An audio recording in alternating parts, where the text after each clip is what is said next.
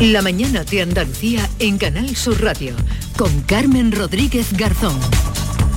El día por delante, Beatriz Galeano, buenos días. Buenos días. El paro de los transportistas convocados por la Plataforma en Defensa del Sector del Transporte, la entidad que aglutina a las pequeñas y medianas empresas, va a continuar hoy por cuarto día consecutivo. Ya hay problemas de abastecimiento de productos frescos como carne, pescado, frutas y hortalizas. De hecho, los mayoristas piden a los agricultores que no recojan los productos, por ejemplo, en Granada, y la industria láctea anuncia que ha suspendido la actividad. En Sevilla, los camioneros se van a manifestar y a circular lentamente por la S30 como medida de protesta. También hoy se reúne en asamblea extraordinaria la Confederación Nacional del Transporte, que se reunía ayer con la ministra de Transportes, con Raquel Rodríguez, y que aglutina a las grandes empresas. Debatirán si se suman también al paro que todavía no habían apoyado. En el vigésimo segundo día de invasión rusa en Ucrania, la perspectiva de un acuerdo para un alto al fuego parece acercarse, según la parte ucraniana, que reconoce, sin embargo, que la negociación es ardua. En cuanto al parte de guerra, esta noche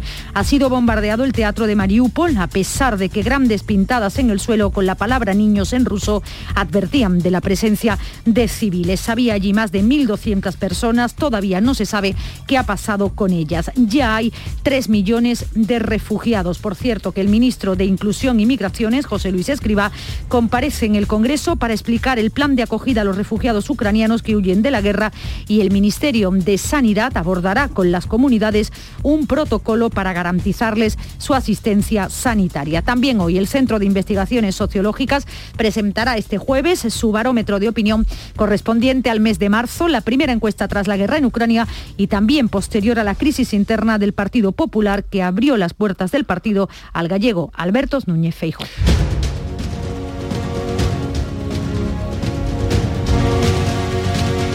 9 y 2 minutos de la mañana, estamos en tiempo de tertulia aquí en la mañana de Andalucía con Silvia Moreno, con Héctor Barbota y con Rosana Sáez. Vamos eh, a hablar enseguida, hemos quedado con el portavoz de Exteriores de la Unión Europea, con Peter Estano, con el que vamos a analizar eh, todo lo ocurrido, todo lo que está ocurriendo. Es mucha información la que nos llega desde Ucrania, también desde Estados Unidos, cuando se cumplen hoy tres semanas de esa guerra, de esa invasión rusa que sigue causando mucha destrucción. Nos lo recordaba nuestra compañera, ese ataque que denunciaban las autoridades ucranianas, pese que había un cartel que ponía niños en ruso, ¿no? Ese teatro de Mariupol donde se refugiaban unos eh, mil civiles, eh, muchos de ellos niños, eh, niños que son la mayoría además de refugiados, ¿no? Que huyen de, del país. También hemos quedado con una representante de UNICEF, ¿no? Porque son niños que están en, en peligro. Y esas negociaciones que queremos creer, queremos creer, ¿no? Que avanzan y que van a llegar a, buen, a buen puerto.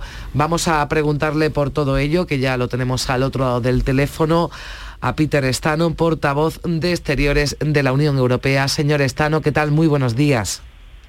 Buenos días de Bruselas. Me gustaría preguntarle en primer lugar si cree usted posible, por las últimas noticias que tenemos, que se pueda llegar a un acuerdo entre Ucrania y Rusia en esas negociaciones. Bueno, nosotros esperamos que ese sea posible porque no hay una otra solución, solamente una solución negociada y eh, solución política. Pues ah, hay dos partidos de este conflicto, de esta agresión, pues una víctima es la Ucrania y el agresor que ha atacado es la Rusia, pues hay que tener las negociaciones políticas para terminar este conflicto, este conflicto brutal, injusto, uh, cometido por la Rusia y nosotros esperamos y nosotros apoyamos todos los esfuerzos uh, con ese objetivo, terminar la guerra y tener una discusión política, negociación política sobre la solución política. Pero la primera prioridad es terminar el conflicto y las operaciones militares de la parte de la Rusia. Sí, porque después vendrán otras cosas, porque una vez que el presidente de Ucrania, Zelensky, renuncia a su intención de entrar en la OTAN, ¿sigue abierta, señor Estano, la posibilidad de que haya una adhesión rápida de Ucrania a la Unión Europea?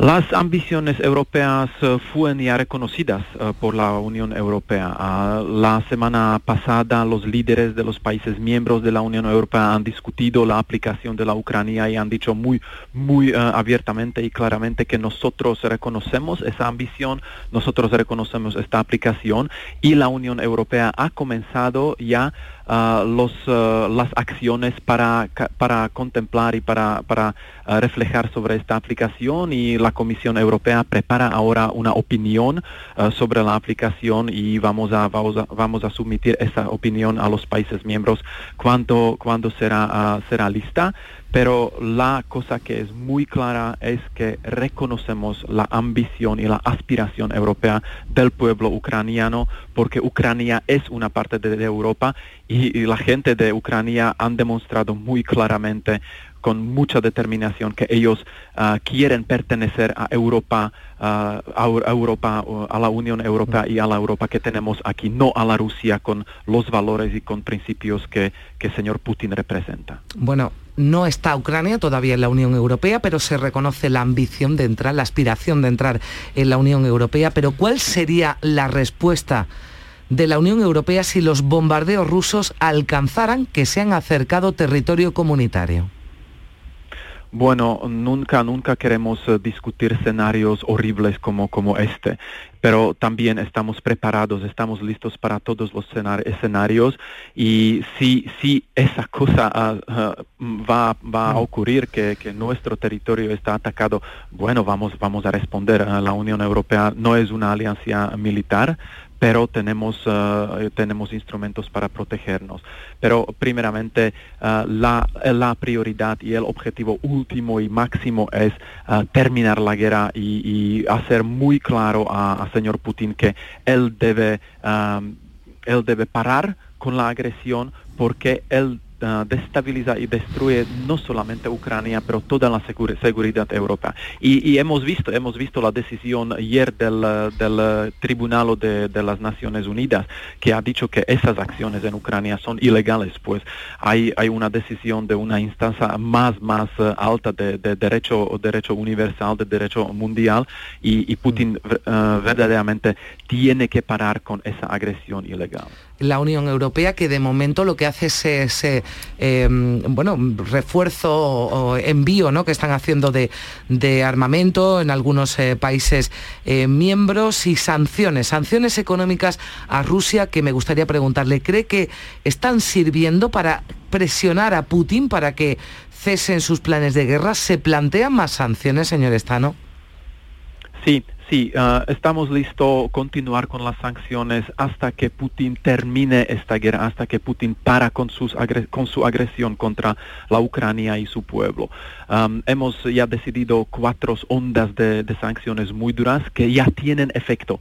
Y las sanciones para nosotros son un instrumento, no es una política, es un, es un instrumento para conseguir el objetivo de terminar la guerra. Y sin, ah, nosotros, la Unión Europea no es una alianza militar, pero las otras, los otros instrumentos que tenemos son exactamente sanciones, la presión política, la isolación eh, internacional, la isolación diplomática. Pues vamos a continuar con las sanciones, con todas las medidas e instrumentos que tenemos para ah, debilitar, para reducir la capacidad de Kremlin de financiar esta, esta agresión ah, que no es humana y no es justa y es ilegal. Sí, una última pregunta, señor Estano. ¿Se han fortalecido las relaciones con Estados Unidos debido a la guerra? La próxima semana va a estar en Bruselas el presidente Joe Biden. Totalmente, totalmente. Nunca hemos visto uh, una unidad tan, tan fuerte entre, uh, dentro de la Unión Europea misma, pero también entre la Unión Europea y los Estados Unidos que uh, en el contexto de la crisis sobre la Ucrania. Y lo hemos observado ya desde el año pasado, cuando hemos coordinado muy intensamente y consultado muy intensamente todos los esfuerzos diplomáticos para avertir la, la, la guerra en Ucrania y ahora con, los con las sanciones, por ejemplo, hay también eh, mucha coordinación con los partners de Estados Unidos y también los otros. Hay 40, más de 40 países que, que han eh, introducido las sanciones como la Unión Europea. Pues eso es un esfuerzo internacional y sí, las relaciones entre la Unión Europea y los Estados Unidos son más fuertes que antes. Eh, eh, solo, solo una cosa más. ¿Qué planes tiene la Unión Europea para reducir la dependencia energética de Rusia? Tenemos grandes ambiciones y, ya las teníamos antes, antes eh, de la guerra. toda la transición verde, la transición de los combustibles fósiles a la energía renovable y las, los acontecimientos en Ucrania han acelerado todas, esta, todos estos esfuerzos.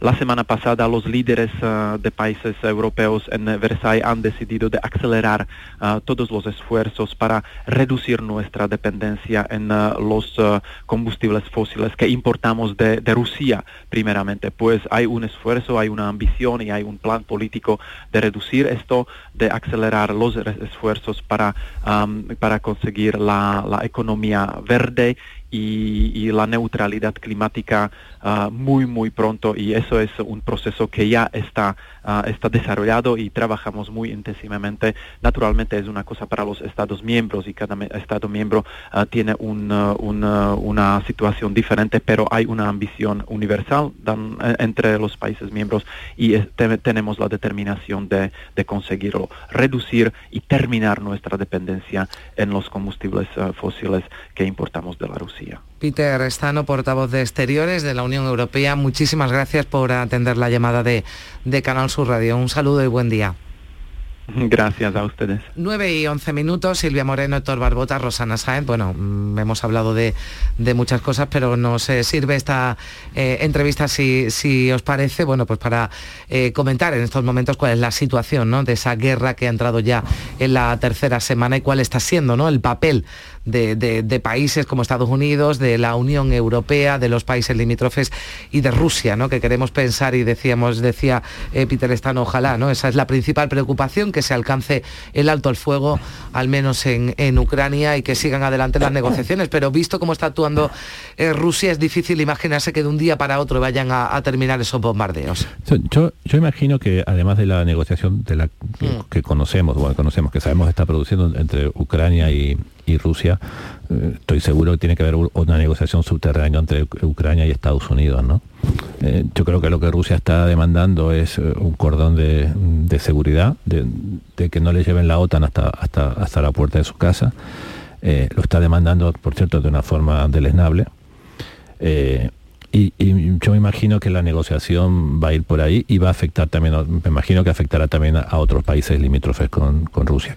Quiero, quiero, quiero pensar, digo, digo que quiero pensar eso porque me parece la única manera de, que esta pesadilla se acabe, ¿no?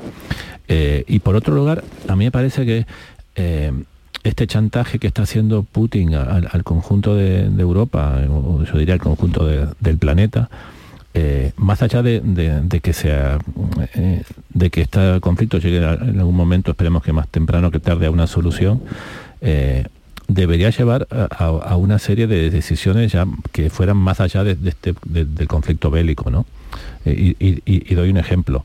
Eh, nosotros le, abrimos a, Rusia, eh, una vez que Rusia abrazó el capitalismo sin abrazar la democracia, le abrimos los mercados financieros, le, abrimos los, mercados inmobiliarios, muchos de ellos en, las costas españolas. Y, me parece que, que esta prevención que debimos tener con Rusia en su momento y no la tuvimos, la debemos tener de ahora en más, mm. independientemente de que el conflicto se acabe. A mí lo que me sí. a mí lo que me preocupa además yo creo que es una pregunta que tenemos todos en mente, todos los que estamos viviendo este conflicto en directo que es terrorífico, es cómo se puede negociar, cómo te puedes sentar a negociar mientras el presidente Zelensky te está haciendo mm. un guiño con la OTAN y tú estás bombardeando un teatro que está lleno de gente escondiéndose, protegiéndose, cola, eh, una panadería donde la gente está haciendo cola para comprar el pan.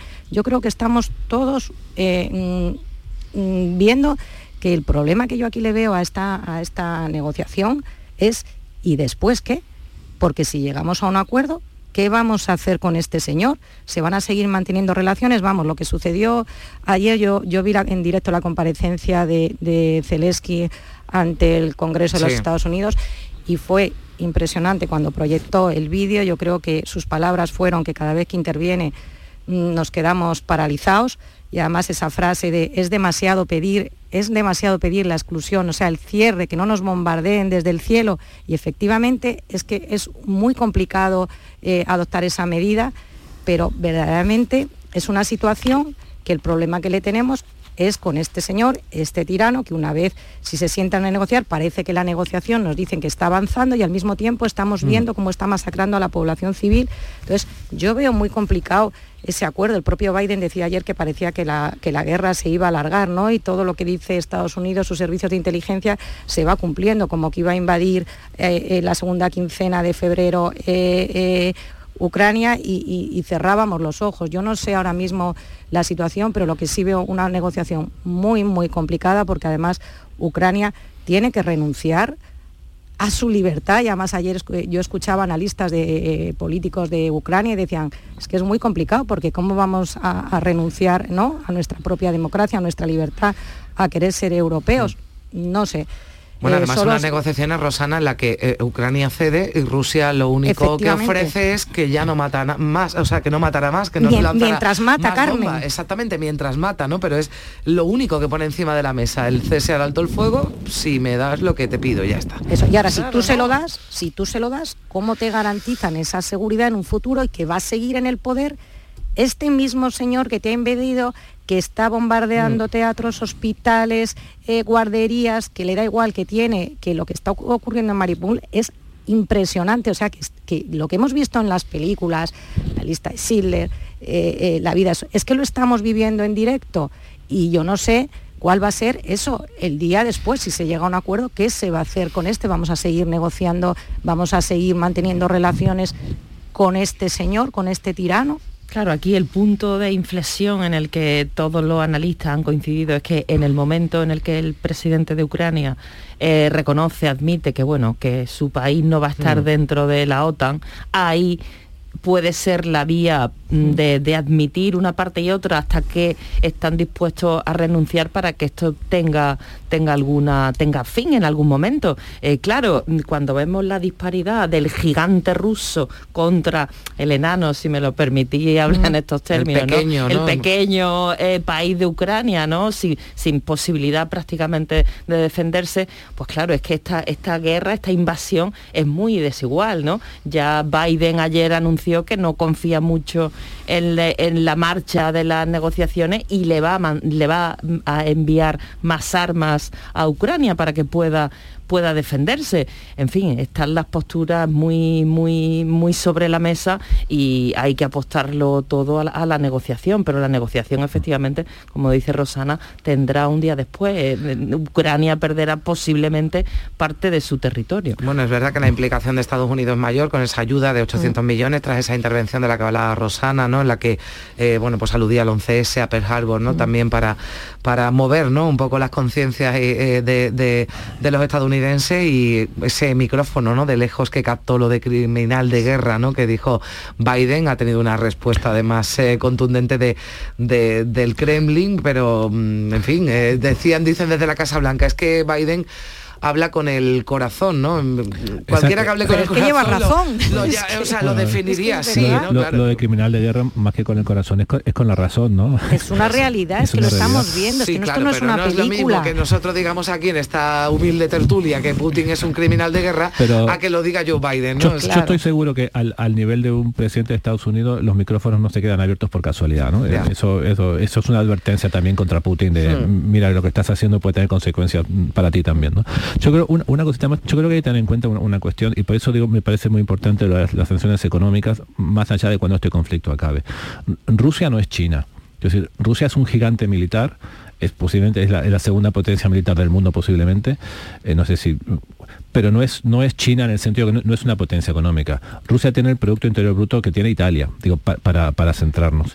Con lo cual es, un gigante militar y, un, enano mm, político, y, perdón, y, un enano económico. Y nosotros eh, repito, creo que hicimos mal, Occidente hizo todo mal de los últimos 30 años desde la caída del comunismo, cuando, cuando nos dimos por satisfechos con que con que Rusia abrazara el capitalismo, pero no hicimos nada porque abrazara la democracia. Le dejamos meterse en el mercado inmobiliario de la Costa del Sol, les abrimos los mercados financieros, le dejamos comprar clubes de fútbol, blanqueamos a todos esos oligarcas que se habían enriquecido a base de sustraer al pueblo ruso todas sus empresas públicas y, todos sus bienes. Y me parece que en eso sí que no puede haber no podemos volver a la situación anterior cuando la guerra acabe. Me parece que en, nuestra relación con Rusia desde, el punto de vista económico tiene que cambiar más allá mm, de, que, de que Rusia siga bombardeando o no. Bueno, el portavoz eh, en la entrevista lo, ha confirmado, ¿no? Que las sanciones van a ir a más, que se van a intensificar y, es una vía, es una vía para, presionar a Rusia, para, para, que ellos se den cuenta de que efectivamente está, están solos, su economía se, tambalea, pero claro, nosotros también, Rusia es un gigante, Europa también depende del gas ruso. Si le seguimos pagando. Claro, sí, porque esto está bien, ¿no? Lo que nos decía el señor Estano, decía, bueno, es que vamos a la economía verde, pero esto ya llegará y mientras a Rusia se le sigue pagando dinero con el que no es que le seguimos pagando, es que... seguimos eh, dependiendo. Le, seguimos, le, empezamos a pagar mucho antes que empezara la guerra. Aumentaron eh, eh, ficticiamente el, precio del gas el precio de la subida del precio de la electricidad que ya veníamos sufriendo, ahora sabemos que fue en parte por eso. O sea que nosotros le, hemos financiado con meses de anticipación hmm. las bombas que están echando ahora sobre los niños ucranianos. Bueno, sobre los niños ucranianos vamos a hablar a esta hora con Rocío Vicente, que es especialista en protección de UNICEF España. Señora Vicente, ¿qué tal? Buenos días. Hola, muy buenos días. Bueno, cada segundo un niño se convierte en refugiado a causa de la guerra en Ucrania. Es el dato que ofrecían desde su organización en el día de ayer. Casi la mitad, ¿no? Casi la mitad de los 3 millones de refugiados que han escapado de la guerra son menores y muchos de ellos además han salido solos. Sin duda es una de las mayores preocupaciones ¿no? de, de esta guerra, una de las mayores consecuencias, de las más graves consecuencias. Así es, eh, nos preocupa enormemente ¿no? el impacto de, la guerra y, cómo está afectando a, la vida de, los niños. ¿no? Los estamos viendo eh, asistiendo al horror en su máxima expresión, les vemos eh, solos, les vemos huyendo a sótanos, en refugios con sus familias, huyendo de, sus ciudades. Y, sí, como decía, el, el dato bueno, pues que, que, nos ha dejado ¿no? un poco eh, con esta con, mm. con, la gravedad de lo que está pasando esos 1,5 millones de refugiados que son niños esto significa eh, 75.000 eh, niños cada día que, huyen de, lo que está pasando en Ucrania. Estamos en, lo que es la, la fase más aguda eh, de la guerra. Estamos viendo largos movimientos de población hacia los países eh, vecinos. Y bueno, pues ahora mismo nuestra, nuestra prioridad, por supuesto, es la seguridad y la protección de, la población civil y el satisfacer las necesidades más urgentes tanto de los niños y las niñas que, están en el país y que no han podido salir, como de todas las familias eh, que están yendo hacia eh, los países vecinos en busca de, cobijo. ¿no? Ahí estamos desplegando toda una serie de, programas en Moldavia, en Rumanía, en Polonia, trabajando con, las familias que se han visto obligadas a, a huir de sus, de sus hogares y que han quedado eh, desplazadas ¿no? en medio de, mm. de, los enfrentamientos. Sí, trabajo importante en la frontera porque eh, organizaciones como la suya, como UNICEF, pero también otras, otras ONG que están trabajando eh, en el terreno ¿no? y donde, a donde llegan esos refugiados se están alertando de esas organizaciones criminales ¿no? que están bueno, pues, aprovechando ¿no? esta crítica situación y sobre todo la vulnerabilidad de los pequeños ¿no? para, para hacerse con ellos, para traficar con estas, eh, con estas personas hay que estar muy vigilantes, ¿no? Porque en conflictos como este, y también está ocurriendo en Ucrania, las eh, mafias lo aprovechan. Sí, así es. Estamos viendo, como, como os decía, ¿no? Niños y niñas y mujeres muy jóvenes que llegan a las fronteras exhaustos, son eh, caminos y, que antes hacían en dos o tres horas y ahora tardan días eh, tras unos atascos, es imposible subirse a, un tren y llegan bueno, en unas condiciones de muchísima vulnerabilidad, angustiados. Es posible además que cuando lleguen al país de, de acogida no, pues no hablen el idioma, hay muchísimo caos y confusión y en esta situación pues sí pueden ser abordados por por traficantes o, grupos que, buscan explotarlos no de ahí que en la labor de protección de seguridad y de monitoreo no todo lo que tiene que ver con el registro de estos niños sea fundamental y de hecho es una de las prioridades que, UNICEF tiene en los países de frontera. Esto lo hacemos a través de, los puntos o espacios azules donde eh, atendemos a los niños eh, y a sus familias, analizamos la situación en la que están y eh, les registramos, porque esto es una labor fundamental de cara a reunificarles con, con, las familias que, se han podido quedar atrapadas en, en el conflicto. ¿no? Estamos viendo, bueno, pues toda la difícil situación que, genera un, conflicto, la, la, violencia, el caos y cómo en estas situaciones puede, se puede aprovechar para, para tomar ventaja de, los más vulnerables y por eso, eh, bueno, pues con, poniendo todos los esfuerzos y desplegando los programas porque eh, es fundamental proteger a, estos niños. Sí, en esa protección también eh, están interviniendo los gobiernos, lógicamente porque eh, decíamos, muchos de esos niños salen sin familiares, salen solos, proceden de orfanatos, han perdido a sus familias o simplemente no han podido acompañarles y han tenido que hacer ese viaje solo. Ahora llegan a los países, países de la Unión Europea donde se los acoge, como por ejemplo el, nuestro, y aunque hay, bueno, pues iniciativas, ¿no? Que no dudamos de, de la buena intención, estos niños no se pueden acoger así como así, tienen que pasar todos los eh, protocolos y todas las garantías ¿no? para que sean acogidos por las familias.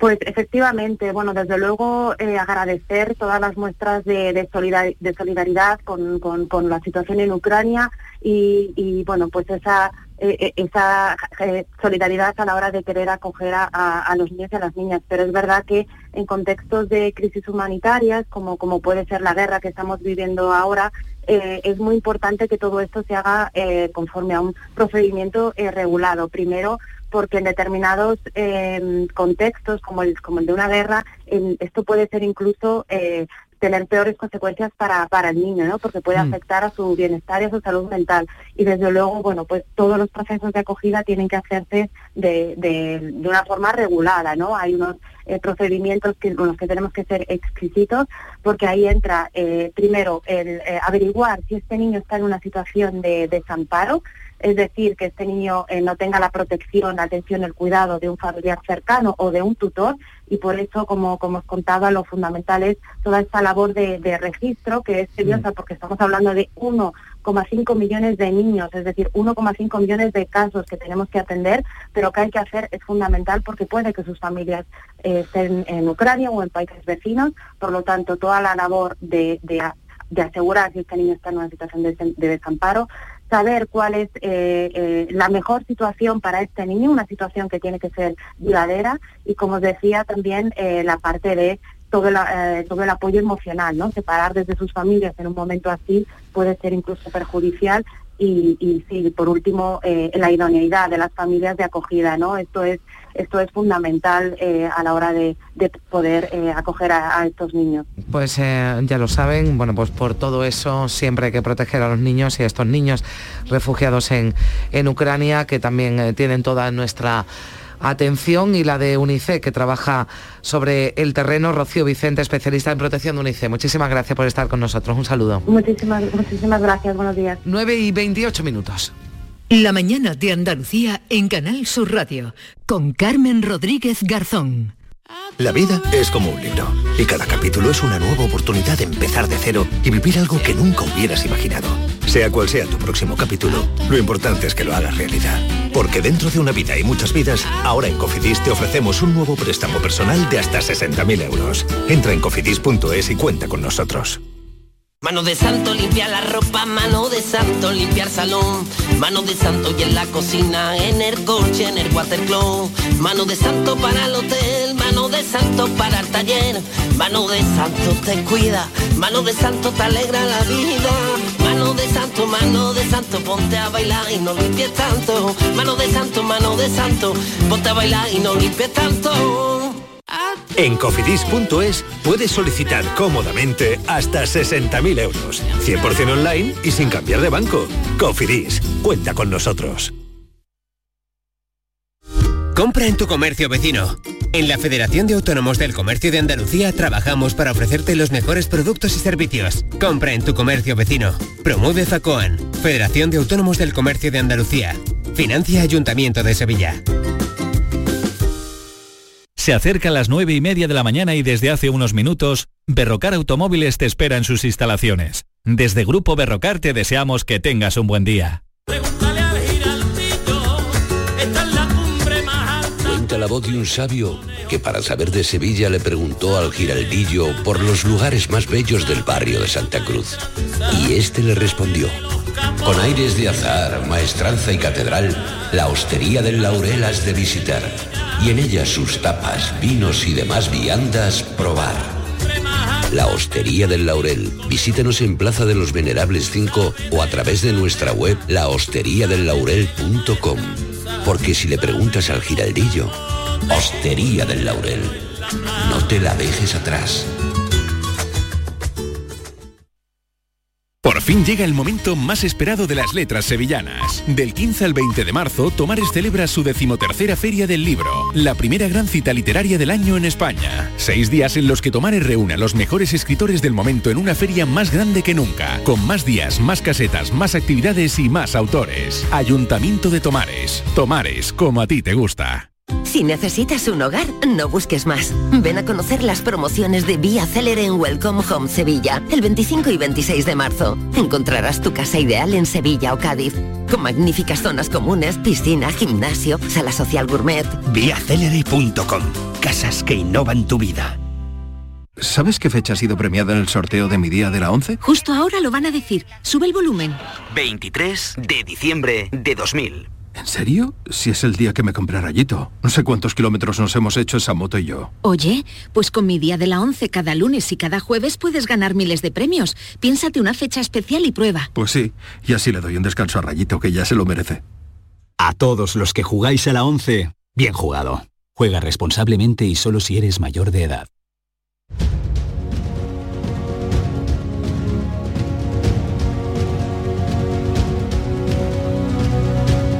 9 y 31 minutos, Héctor Barbota, Silvia Moreno, Rosana Sáez, bueno, la guerra de Ucrania y todas sus consecuencias que han ocupado pues la mayor parte de este tiempo de análisis de la actualidad, pero a mí me gustaría, antes de que fuerais, preguntaros por dos eh, cositas que tienen que ver con la política o por declaraciones, ¿no? Que han dado, bueno, iba a decir mucho que hablar, bueno, han dado que hablar dentro de todo lo que, de todo lo que tenemos eh, encima. Consejero de Salud, Jesús Aguirre, decía ayer en Madrid, la violencia intrafamiliar, ahí cabe todo, la violencia de género.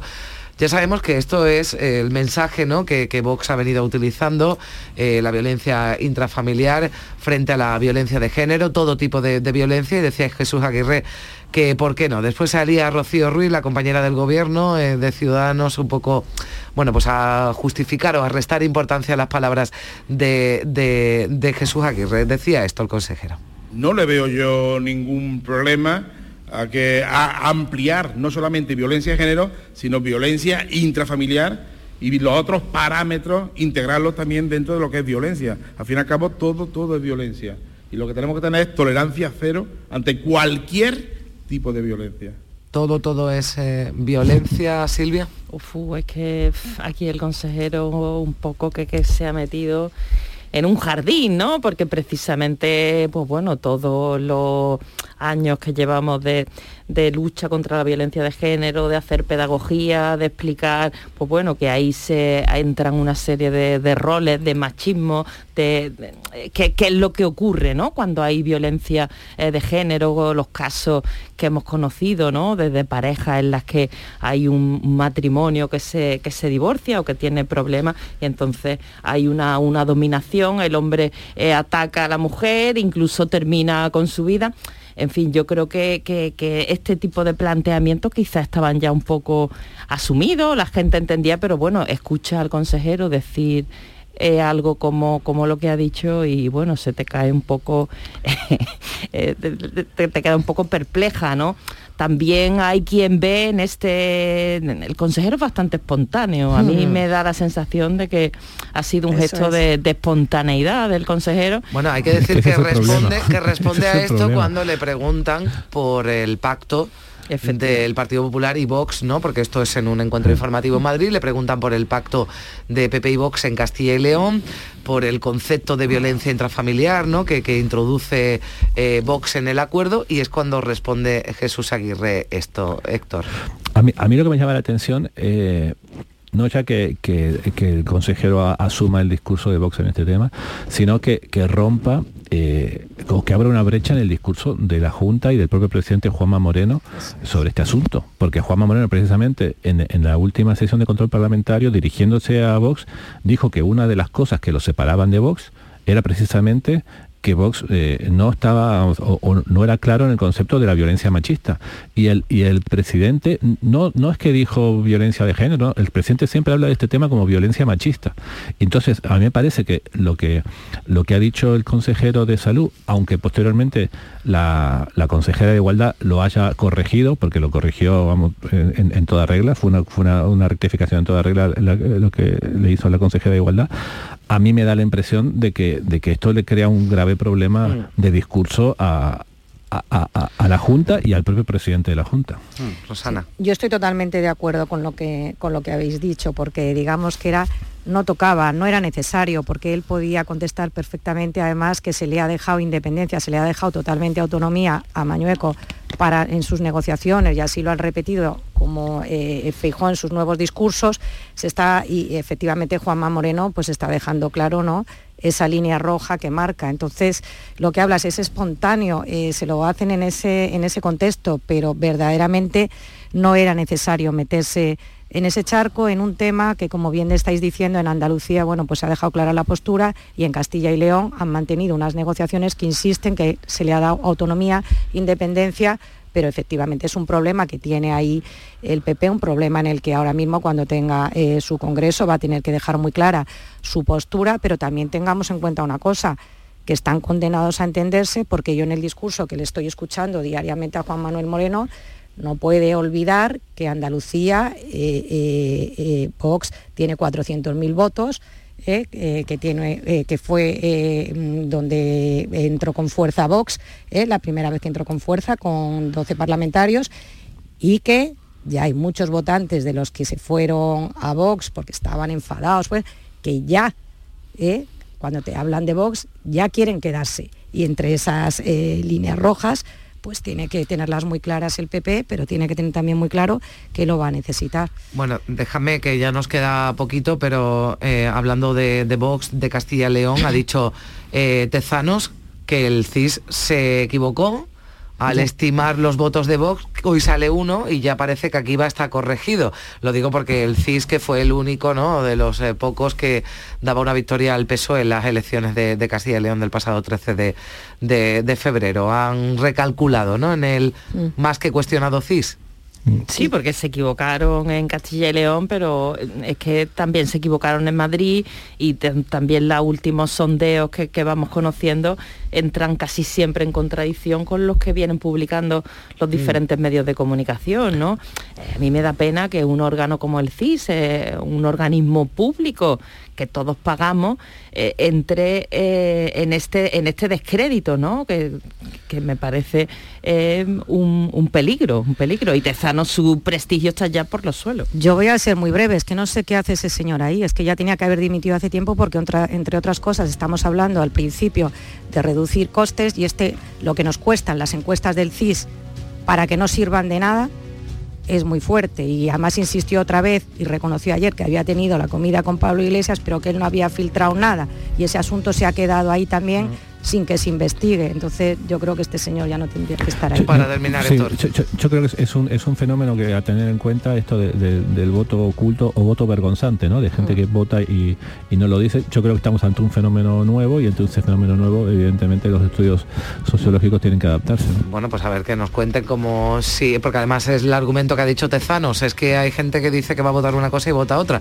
Si han corregido, a ver cómo detectan, ¿no? Ese voto oculto, pero bueno, hay encuestas que desde luego lo hacen porque se acercan mucho más a la realidad que después han dejado eh, elecciones. Silvia Moreno, Héctor eh, Barbota, Rosana Saez, muchísimas gracias. Un placer compartir estos minutos de radio con vosotros. Muchas gracias. Adiós. gracias. 9 y 38 minutos. Enseguida llega Jesús Vigorra. Sofía, ¿sabes que el curso que viene empieza el cole de mayor, eh? ¿Estás contenta? Sí. Papi, ya soy grande. Del 1 al 31 de marzo está abierto el plazo de escolarización para el curso 2022-2023 de segundo ciclo de educación infantil, primaria, ESO, bachillerato y educación especial. Seguimos avanzando en el compromiso por una educación de calidad. Por eso puedes confiar en la educación de Andalucía. Infórmate en el portal de la escolarización y en la APP y Escolariza, Junta de Andalucía.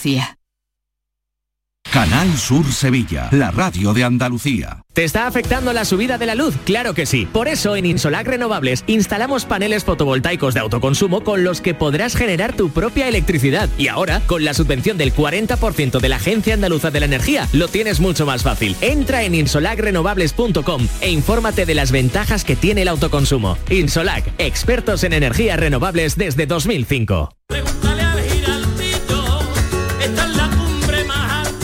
De un sabio que para saber de Sevilla le preguntó al giraldillo por los lugares más bellos del barrio de Santa Cruz. Y este le respondió, con aires de azar, maestranza y catedral, la hostería del Laurel has de visitar, y en ella sus tapas, vinos y demás viandas probar. La Hostería del Laurel. Visítenos en Plaza de los Venerables 5 o a través de nuestra web lahosteriadellaurel.com. Porque si le preguntas al giraldillo, Hostería del Laurel, no te la dejes atrás. Por fin llega el momento más esperado de las letras sevillanas. Del 15 al 20 de marzo, Tomares celebra su decimotercera Feria del Libro, la primera gran cita literaria del año en España. Seis días en los que Tomares reúne a los mejores escritores del momento en una feria más grande que nunca, con más días, más casetas, más actividades y más autores. Ayuntamiento de Tomares. Tomares, como a ti te gusta. Volvemos a disfrutar de lo clásico, la clásica reunión, el clásico abrazo y ahora por fin el Salón de Vehículo Clásico. Sevilla Classic Gas vuelve a Fibes el 19 y 20 de marzo con la mayor exposición de modelos históricos, compraventa entre particulares, recambios, exhibiciones, monográficos y mucho más. No esperes más, ven a Sevilla Classic Gas en Fibes el 19 y 20 de marzo, sevillaclassicgas.com. La mañana de Andalucía.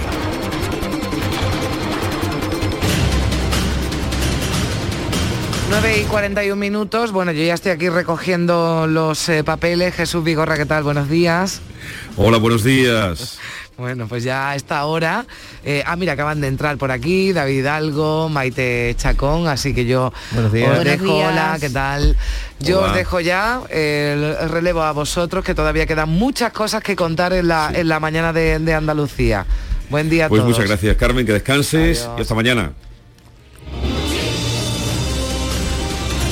Y vamos a comenzar retomando con un asunto que esta mañana ha sido principal en la tertulia y a lo largo de toda la mañana de Andalucía, la huelga de transportistas, huelga de transportistas que muchos no quisieron ver hasta que ha estallado en los supermercados con desabastecimiento, en la preocupación, en la confusión de mucha gente y en las pérdidas millonarias de productores. Pero vamos a palpar la realidad primero en Granada, Merca Granada, y se encuentra en Carna Maldonado. Buenos días.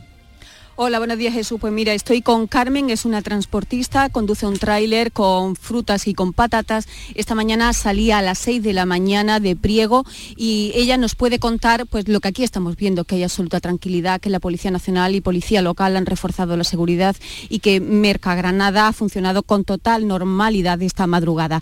Carmen, explícanos cómo, cómo has encontrado las carreteras esta mañana, cómo ha sido el viaje. Hola, buenas tardes. Que, pues el viaje bien. Yo he venido de Priego de Córdoba y he llegado al Mercado Granada, no he tenido ningún problema y aquí hay mucha seguridad, hay policía y bueno, con tranquilidad, relativa tranquilidad. Y ahora espero que el viaje de vuelta pues también lo haga con tranquilidad. Muchas gracias, Carmen, eh, que además la estamos entreteniendo porque está a punto de, meter el, vehículo, su, tráiler en la campa para cargarlo de patatas y de fruta camino de, camino de priego, como decíamos. Pues efectivamente hay tranquilidad. Los eh, puntos de desabastecimiento que pueda haber, sobre todo lo hay en pescado y tiene mucho que ver porque hay parte de la flota que no está saliendo. Sí está saliendo en Granada, nos lo ha confirmado esta mañana el patrón de la cofradía de Motril, aquí sí están saliendo, pero afecta... Eh, las mm, dificultades de suministro que hay en algunos mercados de mayoristas y también el parón en algunos puertos como el, en, Sanlúcar. Pues eh, por lo que cuentas, esa camionera ha podido llegar, descargar, cargar y marchar. Aquí desde luego hay una confusión general eh, por cómo se ha contado, cómo se ha seguido y lo que está pasando a raíz de lo que decía, por ejemplo, esta camionera, eh, que eh, será desde luego de sorpresa para los productores que están perdiendo mucho dinero. Vamos ahora a otro lugar importante, Sevilla, concentración en la que esta mañana estaba Javier Ronda y donde continúa y parece que habría afluencia incluso de tractores. ¿Qué ha pasado, Javier Ronda? ¿Cómo está la situación ahora?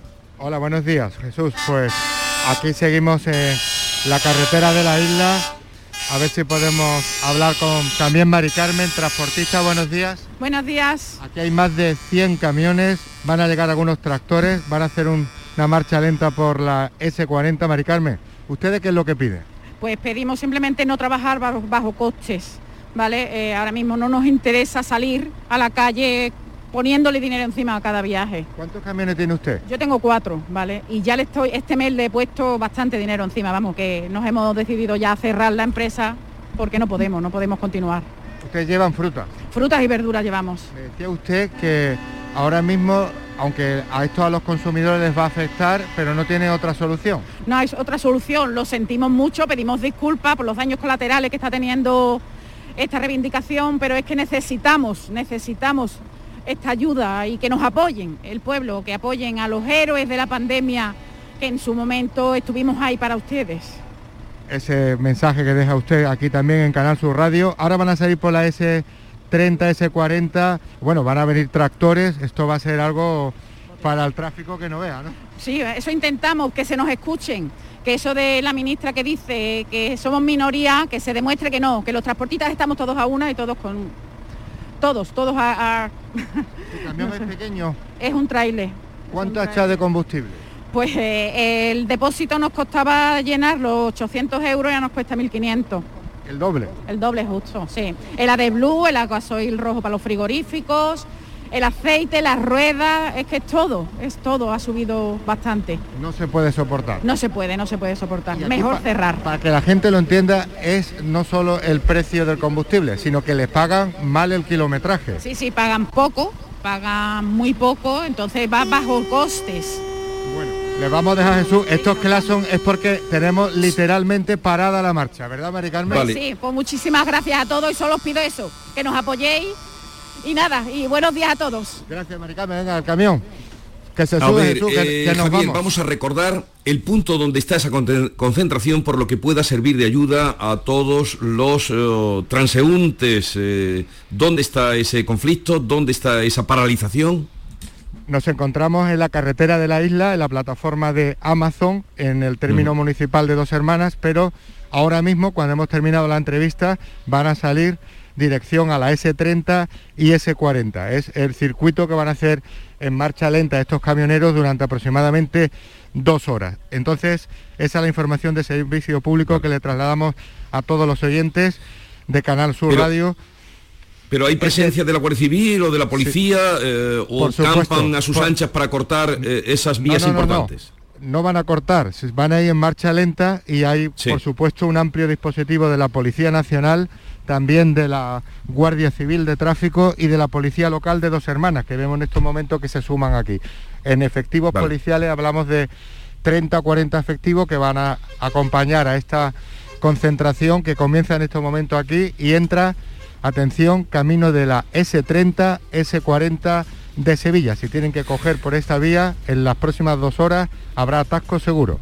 Vale, enseguida les vamos a contar más detalles, gracias Javier Ronda, pero lo primero, lo primero, porque ha habido muchísima confusión eh, en, todo, en toda esta huelga, anunciada como pocas y no tenido en cuenta.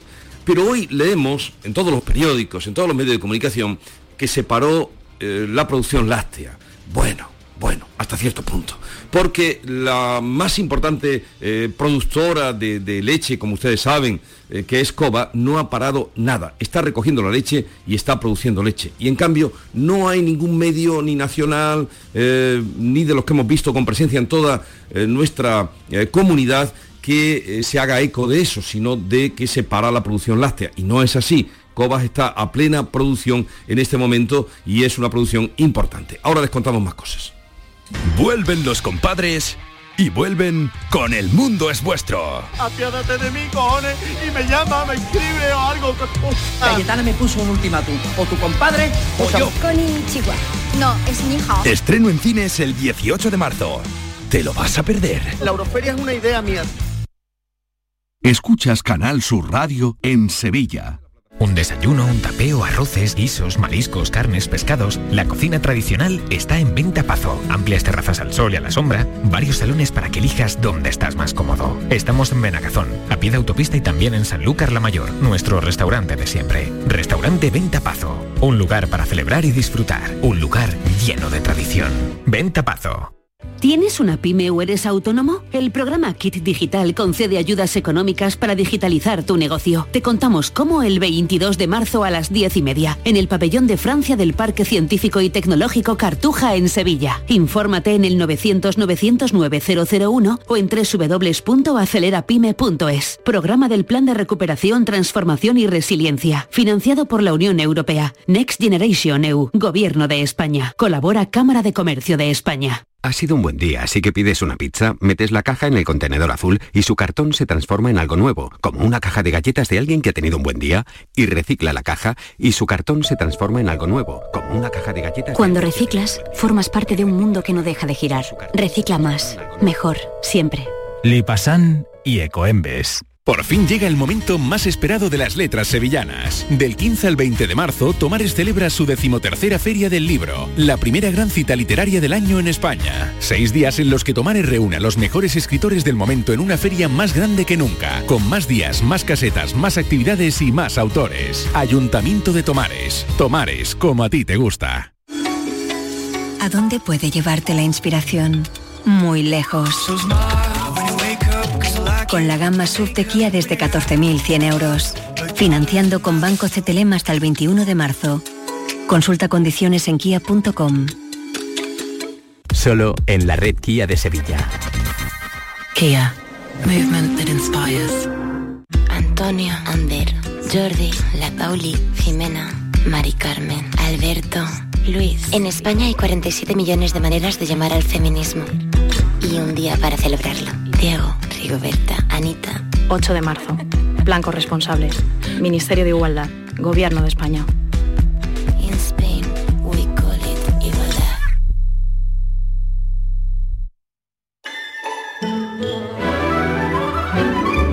Esta es La Mañana de Andalucía con Jesús Vigorra.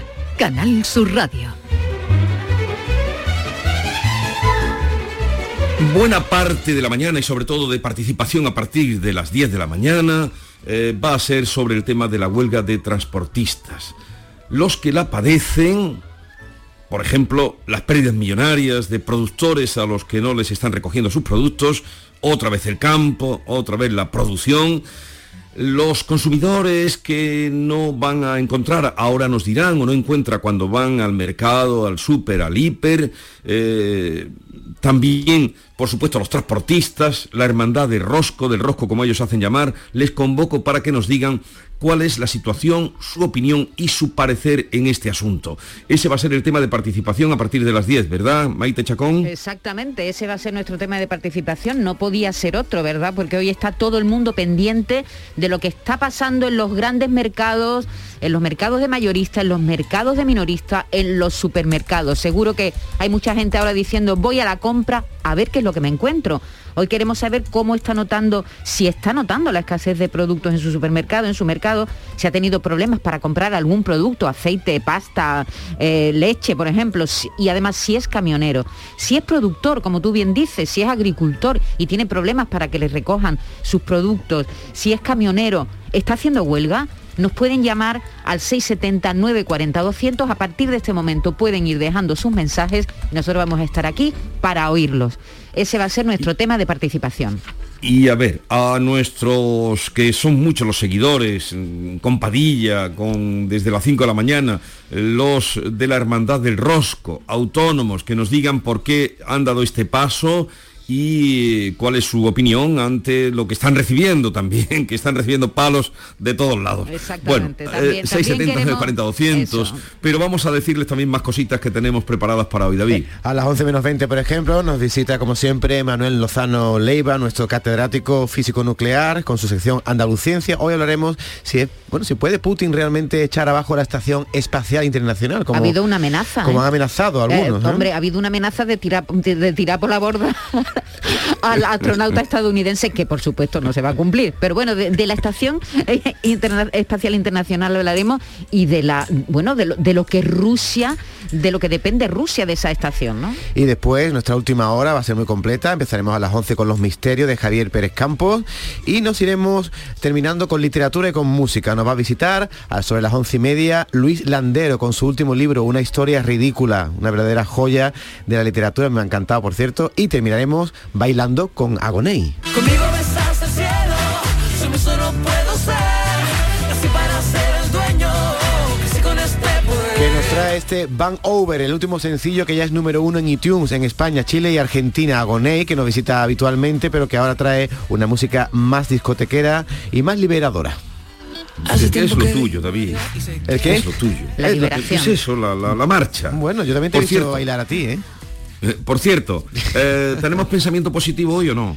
Hoy no me has encargado nada. ayer te traje una, frase muy buena y ahora la he borrado. La voy a buscar, ahora te la busco otra vez. No es para matarte. No es para matarlo. pero me acuerdo de ella. No es ¿eh? para matarlo. Te traes una frase muy buena ayer, pero hoy la he borrado. No te, voy a decir de, no te voy a decir de quién es, pero te la voy a recordar porque la tengo en la cabeza. Todo el que tiene una gran responsabilidad es un don, pero también es una maldición. Lo tenía yo preparado por el tema de Putin, de Biden, pero a que no sabéis quién, de quién es esa frase. De la taza. No, es de Spiderman. Es de Spiderman. Una frase de Spiderman que yo tenía en la cabeza y venía muy bien para el tema de ayer. Todo aquel que tiene una gran responsabilidad es un don, pero también una maldición en el, mira, los del, detrás del cristal, eh, Jesús, están diciendo que no es así la frase. Bueno, porque Manolo es muy de Marvel. pero qué manera de... Porque Manolo es muy de Batman. No, pero yo la he tuneado para mí. Para mí. Ah, vale. Que Él ha hecho una, versión. Una adaptación. Claro, a mitad. y está muy bien traída. Colócala ahí en, eh, en Twitter. Un gran poder, me, chiva. Un ¿eh? gran poder conlleva, bueno, la tunea un poquito yo para que se entienda mejor. Un gran poder conlleva una gran responsabilidad. Eso es un don, pero también una maldición. Que se lo y, eso es así. Que no escuche Putin a ver si cambia su título. El filósofo Batman, ¿no? sí, no, no, esto es de Spiderman. Esta, esta, es una de las frases más famosas de Spiderman. Como a mí me, tuvo mucho éxito con Mafalda, Jesús, pues he traído a Spiderman a ver si te gano con la frase hoy. Vale, luego yo te diré la que he puesto hoy, a ver quién, a ver quién gana. Vale, siempre te gano yo. No, no digas eso, porque está faltando la verdad, más. No faltes a la verdad porque la gente lo puede ver mirando en arroba anda con vigorra. Ahí lo pueden ver.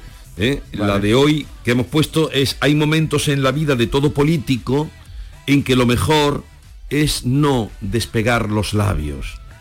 Abraham Lincoln, presidente número 16 de los Estados Unidos. Eh, hay alguna diferencia, ¿no? Entre Spiderman y Lincoln. Sí, David. que Spiderman salta más.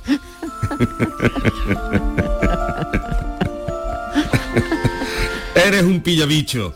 Eh, estos barros de hoy en cuanto a desabastecimiento del que nos hablan ustedes, confusión en los transportes y transportistas y pérdidas millonarias, son aquellos polvos, y no precisamente polvos saharianos, que no quisieron ver cuando anunciaron, eh, y lo recuerda García Barbeito, hoy cuando anunciaron la huelga del 14. Querido Antonio, te escuchamos. Muy buenos días, querido Jesús Vigorra. Perversos de las huelgas. No los quisieron creer y hoy se la comen con papas. A finales de febrero dejaron las cosas claras. Montaremos una huelga si aquí las cosas no cambian. Son el 80% del transporte que hace falta para que las cercanías no queden desamparadas. Y lo avisaron con tiempo y lo tomaron a guasa. Son autónomos, son pocos y esa huelga queda en nada. Ya están las estanterías aligerando su carga. Tiendas y supermercados sienten que llega la escasa situación y ya no pueden responder a la demanda. No los quisieron creer y hoy se la comen con papas. Los diarios nacionales no le daban importancia y ya ven la que ha liado la huelga más que anunciada. Se juntan piedras pequeñas y forman una montaña. Los autónomos se juntan y se paraliza España. ¿O es que acaso los de abajo han de aguantar por la cara? El combustible y la luz atracando a cada casa, vaciando las carteras y trayendo horas amargas. ¿Qué quiere el gobierno? ¿Qué? ¿Que el sector les baile el agua? ¿Que a todos digan que sí mientras ellos no hacen nada?